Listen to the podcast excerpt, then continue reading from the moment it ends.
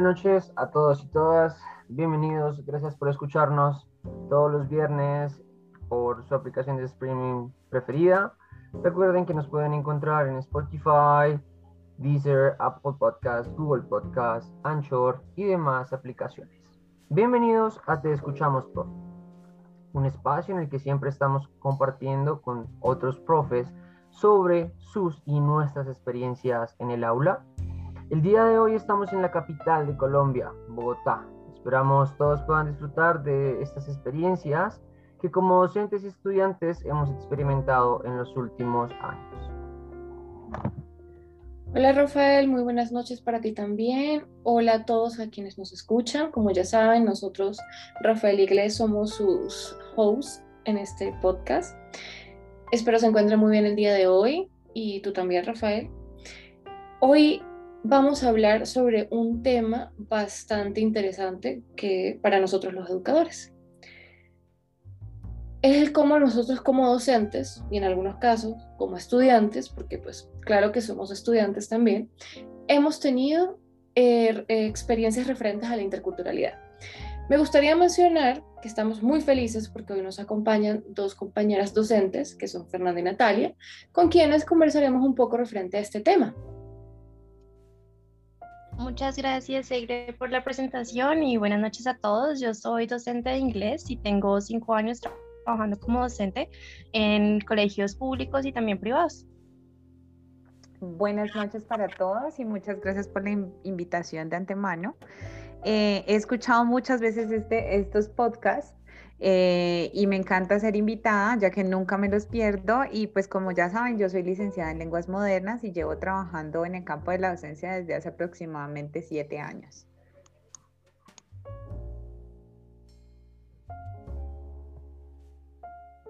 Muchas gracias a ambas. Eh, bienvenidas. Bueno, pues, ¿qué tal si les parece si empezamos eh, de una vez? ¿Vale? voy a empezar con nuestra pregunta del día de hoy. Y, pues comenzaré yo expresando mi experiencia. Y la pregunta es, ¿cómo eh, han o cómo he experimentado yo como docente o como estudiante las situaciones y problemáticas formativas referentes a la interculturalidad? Como ya lo había mencionado Egle.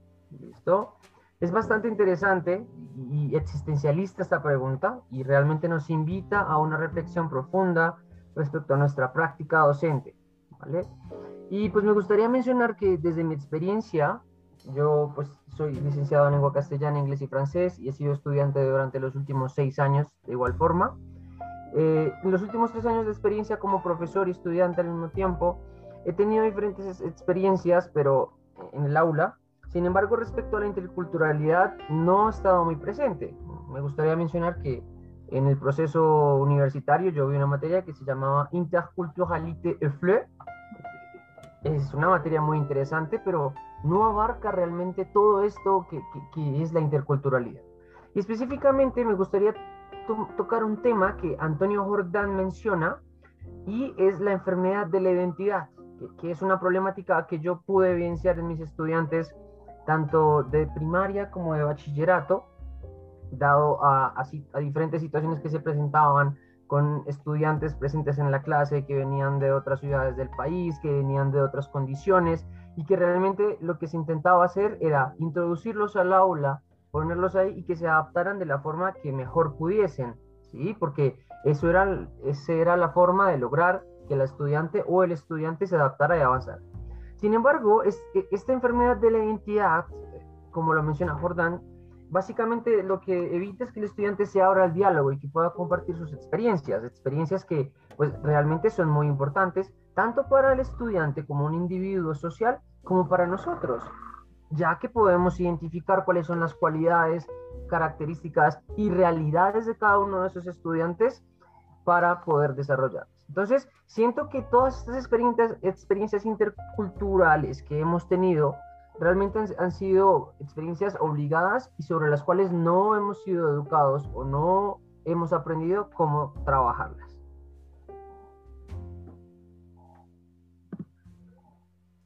Bueno, Rafa, la experiencia que tú cuentas realmente es muy cierta. Siento que nosotros como docentes no hemos sido preparados Mm, creo que va en relación con una de las experiencias que yo tuve o que he tenido en mi vida profesional.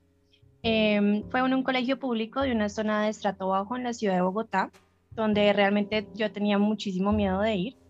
Eh, estaba de visita con una compañera para una investigación, pero esa experiencia fue realmente enriquecedora en lo que torna a lo de interculturalidad.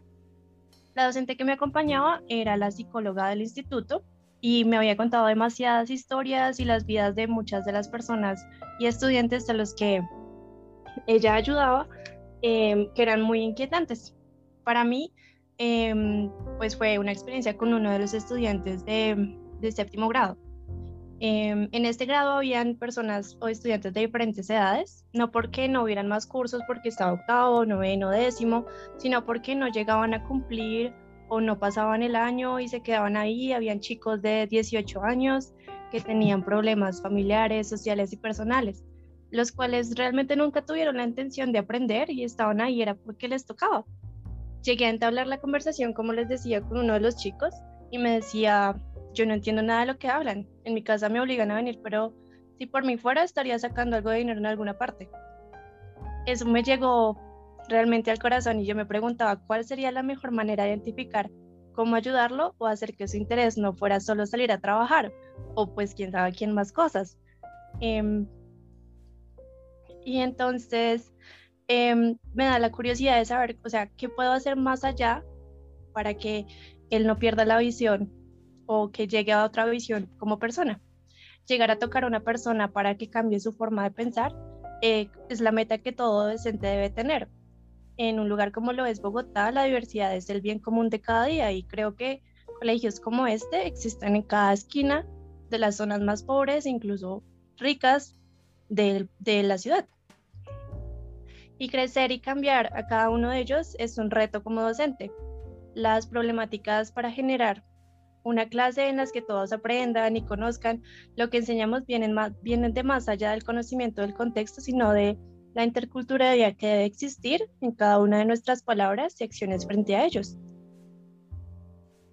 Oye, Fernanda, eso que dices es terrible en general. O sea, creo que sí, es, tienes toda la razón. Nosotros como docentes deberíamos tener una formación referente a qué hacer ante este tipo de situaciones. Eh, y esto es algo que quiero tocar también, eh, lo que es la formación docente. Durante como mi, mi, experiencia como estudiante y como docente he podido evidenciar y reflexionar que realmente no existe eh, una formación importante referente a esto. Eh, yo hace como un año y medio tuve una experiencia eh, como practicante en mi práctica pedagógica en un colegio distrital femenino. las chicas tenían entre 10 y 13 años, era la clase, clase de francés. recuerdo que estábamos hablando sobre los derechos en general los derechos de los niños. Era como el proyecto macro de, de, todo el colegio y nos pidieron hacerlo. Y estamos hablando del derecho de la educación. Eh, estamos, en general, hablamos un poco de cómo se desarrolla este derecho en diferentes partes del mundo y obviamente pues que en algunos casos, aunque sea un derecho, pues no necesariamente tiene que ser eh, fácil de adquirir para algunos niños. Bueno, la cosa es que finalmente ah, estábamos hablando de algo un poco más al contexto, que era con relación a los niños venezolanos refugiados, que entonces cómo los niños venezolanos pues podían adquirir este derecho estando en esa situación. Y por alguna razón, yo no recuerdo si ellas sabían o no sabían este, que yo era venezolana. Y mi compañera les dice que yo era venezolana. Entonces ellas al principio me dicen como que, uy, oye, o sea, como que les sorprende. Y yo, pero ¿por qué?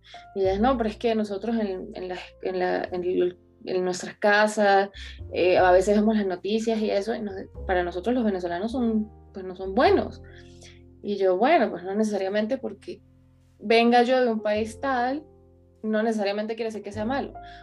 Y obviamente eso tampoco quiere decir que todos los venezolanos sean buenos. Entonces allí entablamos como una, una discusión y una reflexión y ellas me decían como que bueno, que les parecía extraño que, que, pues que yo era venezolana y que además estaba estudiando en la universidad del país y que yo era la profesora y o sea, fue bastante interesante, para mí fue extremadamente interesante.